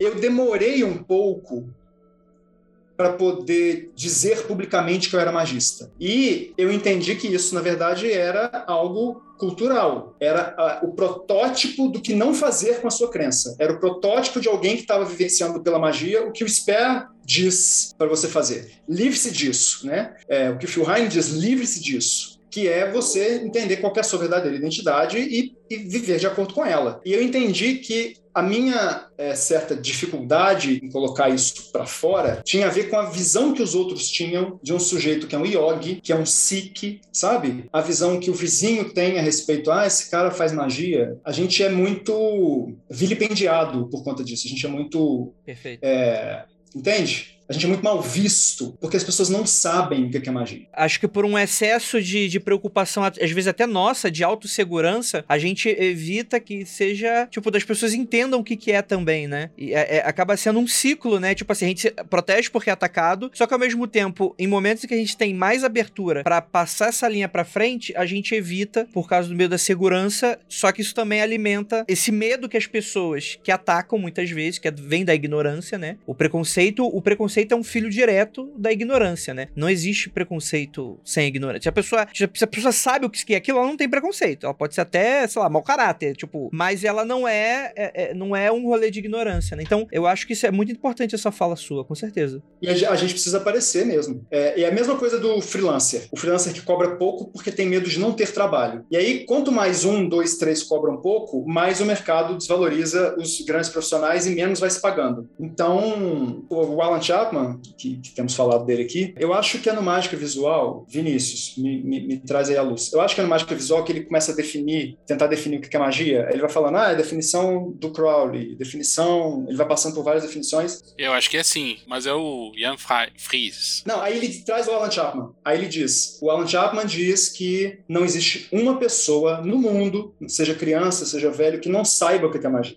É, em última instância, não que todas as pessoas estejam praticando magia, mas elas praticam atos mágicos sem saber Perfeito. que estão praticando atos uhum. mágicos, sabe? É, então, acho que publicar isso no Brasil facilita um pouco as pessoas a entenderem o que elas estão fazendo e o quanto é importante ser do armário, porque elas descobrem a si próprias, né? É, facilita um processo de descoberta de si próprias. E vai para o ambiente da pesquisa, né? E entrou no a gente ainda é muito doutrinado pelo que está nas academias, né, Juliana? Pra caramba, e a academia não. Ela. Agora, quer dizer, eu acho que tá um pouquinho melhor, pouquinho só. Mas quando você se propõe a estudar isso academicamente, é, você encontra um monte de portas fechadas, né? Também não. Ninguém valoriza esse tipo de, é, de pesquisa também. Então é uma coisa que também tem que ser muito trabalhada. Eu acho que é isso mesmo. Quanto mais se aparece, quanto mais se fala, isso também tem grandíssimas chances de melhorar também, né? De não ser visto de uma forma ruim, né? Pouco valor, pesquisa de pouco valor, eu acho. E eu acho já que isso, ouvi isso conversa de tudo que a gente tá falando assim. Que é sobre, tipo assim, ter gente que tá experimentando, seja na questão prática, técnica e filosófica, de levar esse assunto pra frente, e tem gente deixando as questões sociais pra trás, o que não faz sentido. A ideia é a gente estar conversando sobre tudo. E você está falando da academia? O que, que é é essa pequena abertura que hoje tem academia que não tinha 30 anos atrás? É gente igual vocês? É gente igual a gente? Tentando, colocando. Pega aquele professor que é um pouquinho mais liberal e fala, pô, eu queria falar disso aqui na academia. E foi a galera 30 anos atrás fazendo isso que hoje permite com que, porra, é, é, o Kelly esteja na academia, né? O Rogério esteja falando disso, né? A Juliana esteja falando isso, que apesar dela não estar fisicamente, mas ela se alimenta muito disso e é, faz parte do conteúdo e da, e da, da assimilação dela com relação à magia, com toda certeza. E faz com que pessoas que nunca teriam contato sobre aquilo entrem em contato, comprem livro da penumbra, né? Então, tipo assim, existe Que é, é- é exatamente quem proporciona. É quem é que proporciona que esse conhecimento venha para cá, pra gente, pra eu, Juliana, Keller, você, falar disso. Exatamente.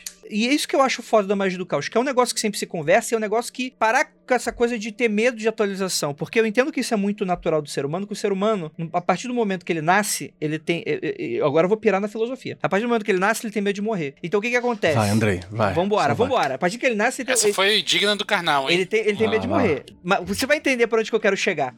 Mas a ideia é que as pessoas, elas têm medo de avançar. Ela- Elas têm medo de avançar num ponto de, tipo assim, elas têm medo que o tempo passe pra chegar nesse destino. Então elas se prendem naqueles momentos, que é a coisa da nostalgia, aquela coisa. Então, gente, vamos se apegar e vamos se prender. E eu sinto que essa coisa de se apegar e se, prender é algo que é totalmente hoje contra que- as coisas que eu acredito, mas é algo que eu vejo que às vezes é muito prejudicial pra gente dentro desse cenário, né? Esse sentimento ele passa por cima de tudo que a gente falou aqui no contexto geral. Seja do cara que não querer lutar pela sua própria identidade, seja de você ficar com medo de, pô, eu, eu, eu não quero apontar o racismo do Lovecraft, porque tem muita gente na academia que ignora isso e vai ficar com preconceito achando que é mimimi ou achando que. Cara, isso tá tão arregado tudo que a gente faz, tudo que a gente acredita e tudo que a gente luta e tudo que a gente. que tá tudo tem, tem que caminhar junto. Não tem como caminhar uma- elementos separados disso tudo. A gente tá caminhando pra frente, a gente não pode ter medo disso. A gente tem que discutir as paradas. Eu acho que é um exercício muito bacana do próprio Phil Heine, dele olhar pro próprio material e olhar o como ele se defasou. Porque, cara, se a pessoa ela não é E narcisista. olha que são poucos Total. pouquíssimos que se propõem a revisar trabalhos. Eu acho que você. Quando você vê uma pessoa que está afim de revisar um trabalho, ela faz isso oralmente. Então, ela ou ela tem um seminário, ou ela tem alguma coisa, e aí ela fala assim: olha, isso aqui que foi escrito hoje, assim, assim, assim. Agora, a pessoa que se. Não, eu vou reescrever este material, eu vou. Nossa, isso, ainda mais dentro do ambiente acadêmico, que é um ambiente super cruel, eu acho, com as pessoas, e isso é visto como algo de um lado de fraqueza, muitas vezes eu ouvi, sabe? Então Uhum. é bacana que alguém tão legal esteja fazendo esse tipo de Sim. coisa também. E, e- eu acho que espero, né, que seja um elogio também e um incentivo pros outros, sabe? De, de fazer esse mesmo movimento, porque é uma coisa muito rara. Exato. E, e a- e só pra constar com a Ju também, às vezes aparece uma pessoa, um pessoal que faz isso, mas pra pior, né? Tem uma galera que às vezes mexe no material e aí você fala, não, não mexe nessa merda. Tipo Coppola mexendo no, no terceiro, do terceiro Poderoso chefão. Poderoso Chefão. Puta, pra que que ele fez isso, cara? Tem uns caras que falam, não, não mexe. Tem- você, você pode ficar quieto aí. Deixa lá, lá tá bom. Você já ficou louco de lá pra cá. Fica na sua aí por O enquanto. problema é que revisar serve pros dois lados, né, Juliana? A gente, eu acho que é mais, é, tem mais chance de dar errado que dar certo. Exatamente. Mas quando acontece positivamente, como esse do Phil Heine, é uma coisa que você tem que dar pavão assim, cara, porque é coragem mesmo. A Ju tá certíssimo. Cara, mas, mas até esse ato de você revisar e acabar saindo um resultado ruim, eu acho que ele também é um, um exercício super importante pra gente colocar à prova se o que a gente tá ou acreditando, ou lutando, ou praticando, tá, tá atualizado E, Tipo assim, e, e, cara, e às vezes a gente abre, abre essa caixinha e a gente descobre que vem um cheiro de cadáver ali dentro, que morreu durante o Às vezes a gente mexe nesse cocô e ele fi- fica E mais ele fe- fedido, né? E, cara, e é importante, e aí também é importante o Coppola chegar e remexer, que a gente fala, beleza, o que é importante da obra do cara não foi contemplado aqui nesse momento. Então, não é sobre isso, é sobre outra coisa. E a gente só descobre isso se a gente mexer, né? A gente tem que abrir essa caixa e descobrir se o gato morreu, né? então eu também acho às vezes isso importante também, né? O gato não só morreu, como eu estou, não preciso nem abrir essa caixa para saber que o gato morreu, porque o gato está fedendo. Porque esse é o problema. Não abrir a caixa, pra mim, é o, é o real problema maior. Você É- acha? eu, eu acho que Mas esse é, tem caixas e caixas. Vocês estão discutindo metáfora, chega. Exatamente, chega, né? Vamos- Perdemos, a, É, chega, perdemos o trem chega, da analogia. Entrou na discussão da metáfora, acabou. A gente começa o podcast falando assim: ah, vamos além do sigilo, vamos além da punheta, vamos além da coisa. O que o Heine apresenta de que vai além disso? Porque, se- porra, se ele é mais novo, do- se ele é da década de 80 que ele começa a escrever, né? Uhum. Ele já tava com um monte de ideia nova, já tinha, o pessoal já tinha aquelas primeiras ideias, já tinha esmerdalhado as primeiras ideias e tido ideias novas. Tem alguma técnica ou é mais tipo de forma de pensar a magia do caos que ele Perfeito, que ele é a pergunta que eu ia fazer. As duas coisas. O Phil Heine é esse Eu- cara, assim, é, a gente, assim, pela minha experiência, tá? A minha experiência me diz o seguinte: mais importante do que eu saber como é que eu faço um sigilo ou acesso um servidor para conseguir tal coisa, é eu entender se aquele intento de fato tem a ver com a minha identidade, com o meu propósito, ou se ele é um intento movido por uma neurose, por exemplo, sabe? É por uma ausência, por uma falta que não vai nunca ser preenchida. O Phil Heine toca nesses pontos. Ele leva a gente para esses lugares. Para mim, ele é um grande exemplo de magista, em todos os sentidos. Ele fala muito no Twitter, né? Ele, ele é meio verborrágico no Twitter. Não sei se vocês seguem no Twitter. Quando ele começou a escrever esse material inédito, ele tweetou assim: Ah, eu tava. Me lembrei hoje de, um, de algo que o Peter Carroll me falou na década de 90, quando eu levei para ele. Ele estava apresentando pro, pro Carroll o projeto do Caos Condensado. E o, o Peter Carroll elogiou e falou assim: Nossa, que bom que esse material chegou, porque eu tô cansado de ver gente escrevendo e reescrevendo sobre magia e não saindo do lugar, só repetindo as mesmas coisas. Sempre. E aí, quando ele se vê, né, ele vê que a obra dele vai ser publicada aqui e vai ser tudo revisto, e ele para para poder escrever um material novo, ele se coloca imediatamente nesse lugar de olhar para trás e falar: será que o que eu disse lá não está hoje repetindo alguma coisa que já não faz mais sentido? Assim, se- será que hoje eu não estaria repetindo mais do mesmo? E aí ele pega algumas coisas para reescrever, aí ele produz esse material inédito, né? É, e começa a reescrever a coisa do, do, do xamanismo urbano. Vocês captam assim, a sutileza? O que vocês estão falando? É difícil a gente encontrar alguém que faça esse movimento. Fazer esse movimento requer uma série de coisas, gente. Requer não ter medo é, do que vão dizer, requer um desprendimento, sabe, de, de um monte de crença que a gente tem a respeito da forma como a gente se posiciona no mundo. E fazer isso, a meu ver, conseguir fazer isso, é uma característica, ou deveria ser uma característica de um bom magista sabe?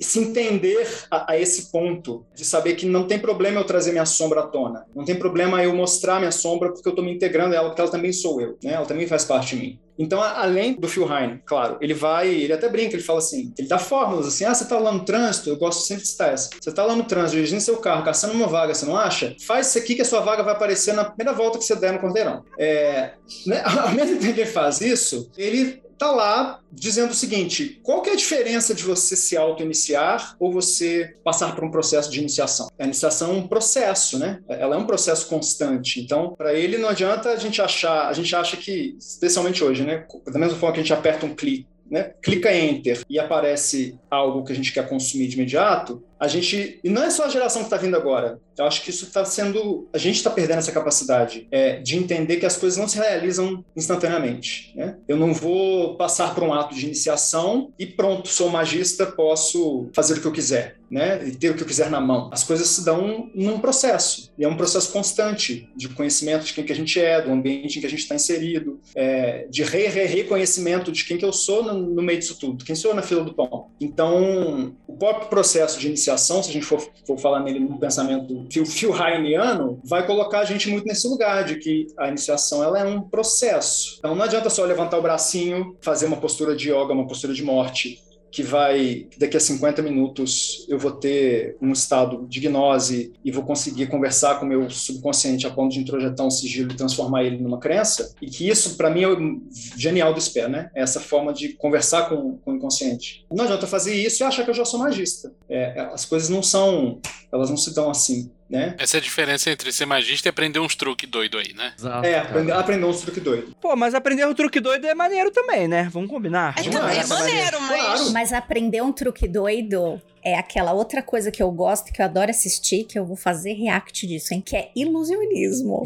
Aí é outra coisa. Ilusionismo é massa. Eu amo ilusionismo, mas não é magia, né? A gente sabe que não é. A gente sabe que tem todo um truque atrás. Mas é, vamos passar o de ficar só nesse. Eu acho que eu não sei, mas pode ser uma boa metáfora pra gente fazer uma comparação. Para de ficar só no ilusionismo, que tem gente também que se engana quanto a resultado, tá? É.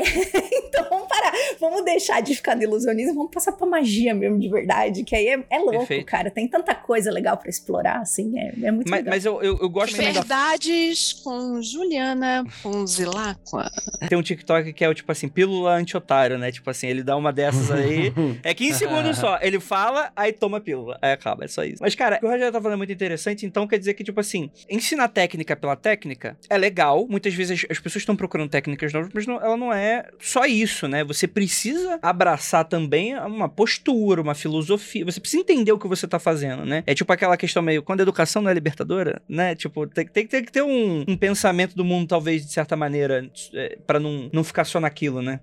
É, é, aí existe um perigo nisso, que é assim, se a gente entra nesse aspecto, a gente pode dar a entender, para ser magista eu preciso ler todos os livros do mundo e passar por isso, e passar por uhum. aquilo. Não é exatamente isso, mas assim, é mais assim, entender quem que sou eu, quem sou eu mesmo? Sabe? O que, que me define? É porque a gente, na nossa cultura, a gente é treinado para dizer assim: ah, quem é você? Né? Quando me perguntavam um tempo atrás, quem é você? Ah, eu sou Rogério Betoni, tradutor. É, se define, é, se define pelo ofício, né? Se Perfeito. define pelo ofício. Gente, Exato. não tem coisa mais absurda do que essa? Deu um estalo aqui, quando perguntou assim: ah, o que é que o, o, que o Heine faz? O que está me parecendo, porque agora eu estou na mesma pira que o andei, tipo assim, vamos sair daqui e vamos comprar o livro do...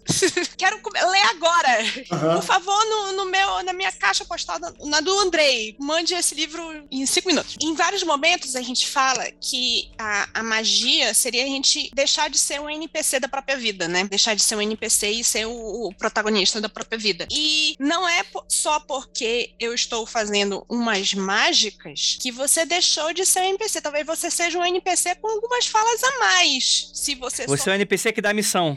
É, só um NPC com uma skin legal, sabe? Memorável. Pô, uma skin da hora. Ah, acertaram no meu joelho. Porque, assim, se, se fica só. Vamos voltar à história que a gente tá usando aqui, a anedota a pessoa anedota que a gente está usando de, de o magista de Facebook, que fica só no sigilo, no servidor, servidor de, de terceiros, de quartos, uhum. você ainda está sendo NPC. Você está se enganando de que você não está sendo NPC. Você está sendo NPC. E, tipo, esse momento foi o que chegou aqui na minha cabeça. Fez assim, tchum! Eu disse, rapaz, existem. Não é só, tipo assim, ah, sou NPC, sou magista. Não, tem níveis da coisa. Como tudo, né? É, Agora, por isso que é um processo processo. É, por isso que é um processo. Por, por isso né? que é um processo. Você não acorda um dia e diz assim, estou iluminado. Não, a iniciação é um processo. E pode ser até que não seja só, tipo, numa direção. Você vai, você volta, você vai, você volta, você estaciona, você vai de novo. Esse, é, é, eu, eu, eu, eu fazer uma comparação. disso, porque o, o, o óbvio às vezes me atinge. eu, eu, puxando isso que você está dizendo, assim, eu adoro fazer uma comparação que é a seguinte: eu sou professor de yoga e nos últimos dois anos, por conta do SPEA, as minhas aulas estão muito mais sperianas do que Kundalini Yoga, porque a prática do Kundalini Yoga, não sei se vocês já, já fizeram, cada aula de Kundalini Yoga você passa por várias posturas de morte numa aula só. Se a gente for destrinchar o que é a postura de morte lá, né? E aí os, muitos alunos chegam e, e, querem, assim, atravessar o momento numa aula, sentar direito numa aula, não sentir dor numa aula. É, entende? A minha mãe fala uma coisa que é, é, muito interessante, que tem a ver com, com o a meu estilo de vida, que é o Sikh Dharma, que é o seguinte: as pessoas falam que são espiritualizadas. Eu nunca tive religião, mas não tem um desafio da minha vida que eu olho para ele e saia correndo, sabe? Então, é, eu acho que a, a, o ficar no, no sigilo, só no sigilo e no servidor, é meio que entender a coisa um pouco dessa forma. No primeiro desafio que aparece, no primeiro momento em que você é desafiado, você prefere voltar para sua zona de conforto e sair correndo, sabe? É, você nem se permite experimentar a coisa, como a Juliana falou. Eu quero definir e saber o que, que eu estou fazendo e pronto, eu quero o negócio agora. É, a gente não permite nem se colocar naquele lugar, nem experimentar o que, que aquilo tem para trazer para nós. Me, me, lembra muito essa questão, justamente, tipo assim, a pessoa que procura um sigilo para esquecer o ex-namorado. Vamos dizer uma coisa bem básica, assim. Tipo, espiritualmente falando, talvez seja interessante a pessoa entender por que desse apego, talvez. E ao invés disso, ela tá procurando algo que não vai agregar nada pro eu mágico dela, vamos colocar assim. Ela tá simplesmente efetuando um truque que ela aprendeu em algum momento, ou que pelo menos aquilo vai virar tipo, ah, não, eu quero porque eu quero e é isso que eu quero. Tipo, não, tu não tem uma, uma postura interessante com relação àquilo que tá acontecendo, né? Quando você entende o porquê que isso acontece com você, você é, é, a mesma coisa do processo de aprendizado. Você nunca mais, ou pelo menos você vai acender uma luz amarelinha quando, ih, estou quase cometendo o mesmo erro. Não é que não funcione, entendeu? Mas você quer ficar na tua vida num ciclo eterno de quebra alguma coisa para esquecer alguém, aí eu entro naquele mesmo comportamento que eu piro com outra pessoa e aí eu uso isso de novo. Tipo, quebra essa roda, literalmente, né? Quando uhum. você aprende, você quebra isso, né? Então é muito melhor, você fica muito mais autônomo autônomo, né? Autônoma para fazer suas coisas, né? Você não fica, não fica precisando do material dos outros também. Isso também é legal. Eu tenho uma percepção, assim, que só para tentar traduzir uns, uns miúdos também, o, o, que eu sinto com relação a tudo isso que a gente tá falando, é que é fazer com que a magia tenha de novo aquela preocupação do indivíduo como uma obra de arte. De uma forma menos chata do que era a ideia de grande obra da Golden Dawn, tá ligado? E de uma forma mais significativa do nada faz sentido, nada vai para lugar nenhum, saca? É você encontrar uma, uma outra parada. Às vezes, o rolê mais chato da Golden Dawn é pra você. E aí, beleza, você adquire ele. Mas às vezes você percebe que é só transformar a tua vida numa obra, num quadro que você tá pintando aos poucos, com significância, com símbolo, com sentido, com autopercepção, com autorrealização, né? Tentando pegar o estacionamento mais rápido quando precisar. Então, é, são isso, esses sentidos que eu acho que muito da magia do caos comum se perdeu. Ela virou muito uma coisa de imediatismo. TikTok 15 segundos, né? E não tem a parada que é, precisa é, isso, ter, assim. Isso é um sinal dos tempos também, né? Perfeito, Ju. É um sinal dos tempos. Ô, Keller, eu acho que isso é um problema de interpretação de texto da galera, que as pessoas acham que magia de resultado tem a ver só com, com resultados mesquinhos, sabe? Uhum, é. Tipo, achar a vaga no estacionamento, já que a gente tá usando esse exemplo. É resultado. Você tá lá, deu três voltas na porra do quarteirão, não achou vaga, fez o sigilo lá, plá, apareceu a vaga na tua frente. É resultado. E isso é importante, é importante que sua magia tenha resultado. Mas as pessoas, eu tenho essa impressão pelo menos, muita gente acha que magia de resultado se resume a isso. E não é a tua régua vai medir o que, que é o que, que é o sucesso, né? É o, tipo assim, você quer pagar o teu aluguel ou você quer muito dinheiro pra tua vida, né? Tipo, às vezes tipo, tu nem sabe o que tu quer, né? Então, é aqueles papos que a gente sempre fala aqui no Magicando, que é super importante, que bem ou mal a gente precisa ser carnal, mas é importante às vezes as pessoas escutarem o óbvio nesse sentido, né? Às vezes até a gente precisa falar isso pra gente mesmo, né? Porque a gente cai nessas armadilhas também, né? Não é algo que a gente superou, no meu ponto de vista. Eu não superei, pelo menos. Se alguém quiser falar que superou, fica à vontade. Mas é coisa que às vezes eu preciso me repetir, às vezes, esses básicos, porque é importante para eu ter aquele correção de, de curso, né? Você nota que você tá saindo do curso, aí você precisa, às vezes, falar o óbvio para ver, não, não é exatamente isso que eu quero, que eu tô querendo querendo. Eu acho que isso talvez seja para mim o mais próximo de espiritualidade, eu que não tenho religião e, e, que não gosto de religião no geral. Eu não gosto não porque eu tenho algo contra, mas não gosto, tipo, não é o meu gosto, né, do meu gosto pessoal, né? É, mas isso isso O é sabor é da religião não te agrada, André? Não. É que nem ele não gosta de cebola. Exatamente. A religião é a cebola do mundo quando a pessoa estava falando aí de se ver, o que ela estava falando, se ver como um, uma obra em, em, em, sendo feita, eu lembrei da minha terapeuta que, tá, fez um duplex aqui na minha cabeça, com a seguinte uhum. frase. Ela tá lidando comigo falando assim, tipo assim, você acaba não saindo, vou deixar, colocar numa metáfora aqui magicana, você acaba não saindo do sofá com medo de fracassar no final, do, do resultado. Você quer as coisas que as coisas saiam perfeito o tempo todo. Você tem medo de errar. Então ela disse- virou assim pra mim, cara, é, para de pensar nas coisas como uma coisa definitiva, tipo assim, ai, eu vou ser iluminado a partir de hoje. Uhum. E, e pensa mais como você em estado constante de evolução. Você não vai sair, você vai ser que nem o Google, você não vai sair do beta, Lívia. Você tá sempre o tempo todo se melhorando. Tipo assim, eh, não fica pensando no produto final, pensa só em ficar melhorando. Você é um produto beta. Eu disse, pelo Uhum. menos sair do alfa, né? Pelo menos não tô tão bugada. Tô melhor do que tem muito videogame aí que chega aí com, com uns bugs muito doidos e É. no mercado e ganha dinheiro pra caramba. Eu disse, pô, tá aí, eu sou um produto beta, eu sou um Você é Cyberpunk 2020, é isso. 2070 agora, sei lá quanto foi. Você é beta, Lívia? Pois eu sou alfa. Vai lá, Que macho. merda. que bom pra você. Não. Agora eu fiquei igual aquele meme do, do Pernalonga de batom. Hum, ele é alfa. Faz, faz umas, umas ficção aí, provando que você é alfa.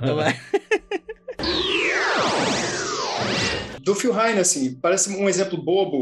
Às vezes parece que é muito óbvio o lugar que ele nos leva a pensar, mas só pra gente entender, assim, como é que a gente é mesmo muito passível de cair nas nossas próprias intrigas. É, eu não sei em qual livro que é, não sei se talvez seja no Caos Condensar. Ele vai, ele conta um exemplo assim de um momento em que o computador dele estragou. Então imagina lá no início da década de 90, seu computador estraga. Aí ele põe na cabeça dele que ele precisa comprar um computador novo. Ele fala: ah, momento de eu comprar um computador novo. Aí ele vai ver o preço de um computador, o preço de um carro, né? É, na década de 90. Aí ele começa imediatamente a caçar meios de arrumar dinheiro para comprar o computador. Aí ele tenta empréstimo no banco, ele não consegue. E ele começa a pensar para quem que ele vai pedir dinheiro emprestado, de onde ele vai tirar esse dinheiro. E isso vira uma angústia e uma obsessão, né? Ele não consegue sair daquele negócio, ele precisa de, de qualquer maneira de um computador novo. Aí ele resolve abrir o tarô. Ele, esse- nesse momento ele está falando de como as práticas oraculares, quaisquer que sejam, é, são importantes para um magista, porque elas nos ajudam também a entender quem que a gente é e qual é o nosso intento. E aí, quando ele abre o tarô, tá lá muito claramente o tarô dizendo para ele aqui: você não precisa de um computador novo, só precisa pegar o seu, mandar consertar, porque se você comprar um computador novo agora, você vai desenvolver um problema na sua vida que vai durar alguns anos, que é uma questão de dívida grande. Então, o que você tem que fazer agora é olhar para o que está na sua frente. Não tem nada mais além disso. Pega o seu computador e manda consertar. Sabe, esses pequenos truques que a realidade coloca a gente, essas, essas armadilhas que a realidade nos coloca, é, é muito fácil a gente cair nessas armadilhas, sabe? E achar que o nosso intento é uma coisa quando na verdade ele é outra. Ou, melhor, o que, eu preciso fazer para ter o meu computador? Eu vou ter um computador funcionando, ele só não vai acontecer da maneira como eu acho que tem que acontecer. Né? Esse papo todo é perigosamente telêmico, hein?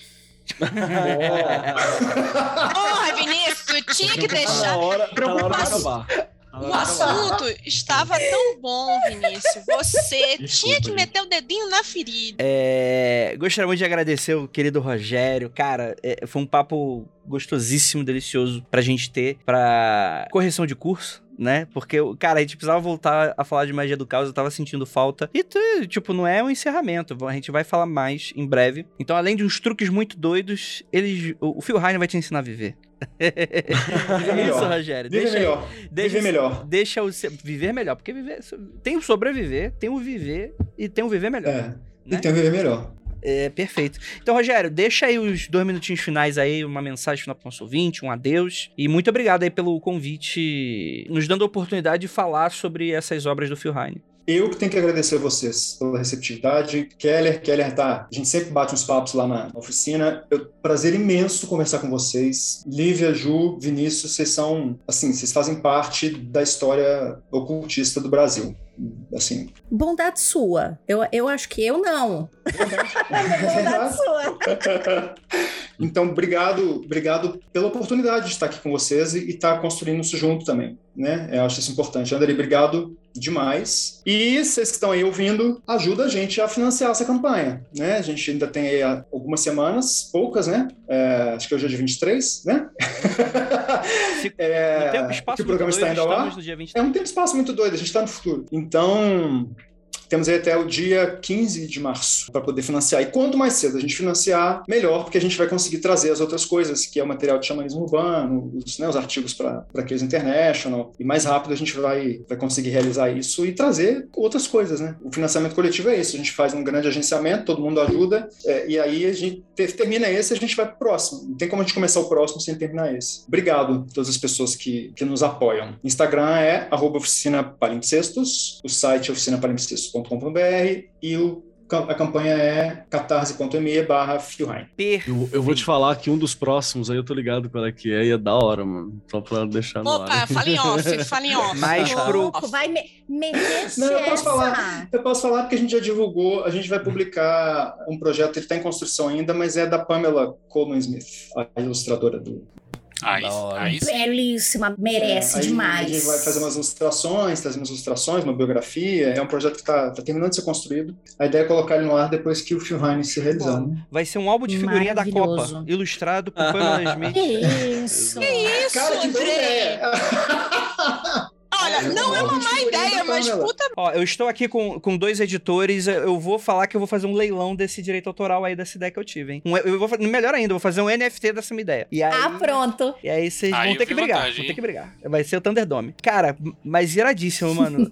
Tô muito empolgado, muito ansioso. É, muito obrigado por essa mesa maravilhosa e também por todo mundo que tá acompanhando aqui na live, que foi divertidíssimo é, acompanhar vocês. E você que tá terminando esse podcast, lembrando a todos que você pode encontrar a campanha no catarse.me barra Philheine, Phil com PH, né?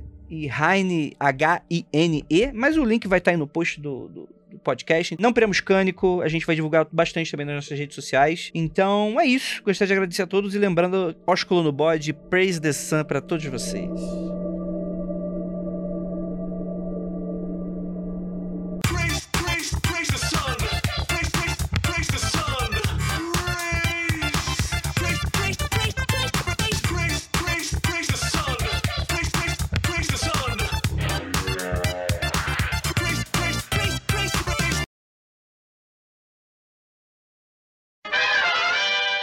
Então, galera, só lembrando pra vocês, a campanha de financiamento coletivo lá no Catarse, catarse.me barra Philheine. Ah, Cara, acesse o nosso link do nosso último programa, tá lá o post, e você vai ter o link pra você, que eu tenho certeza que vai valer muito a pena. A gente precisa trazer mais de Philheine pro Brasil, então a gente conta com você com isso, tá bom? Então, é isso. Adiós.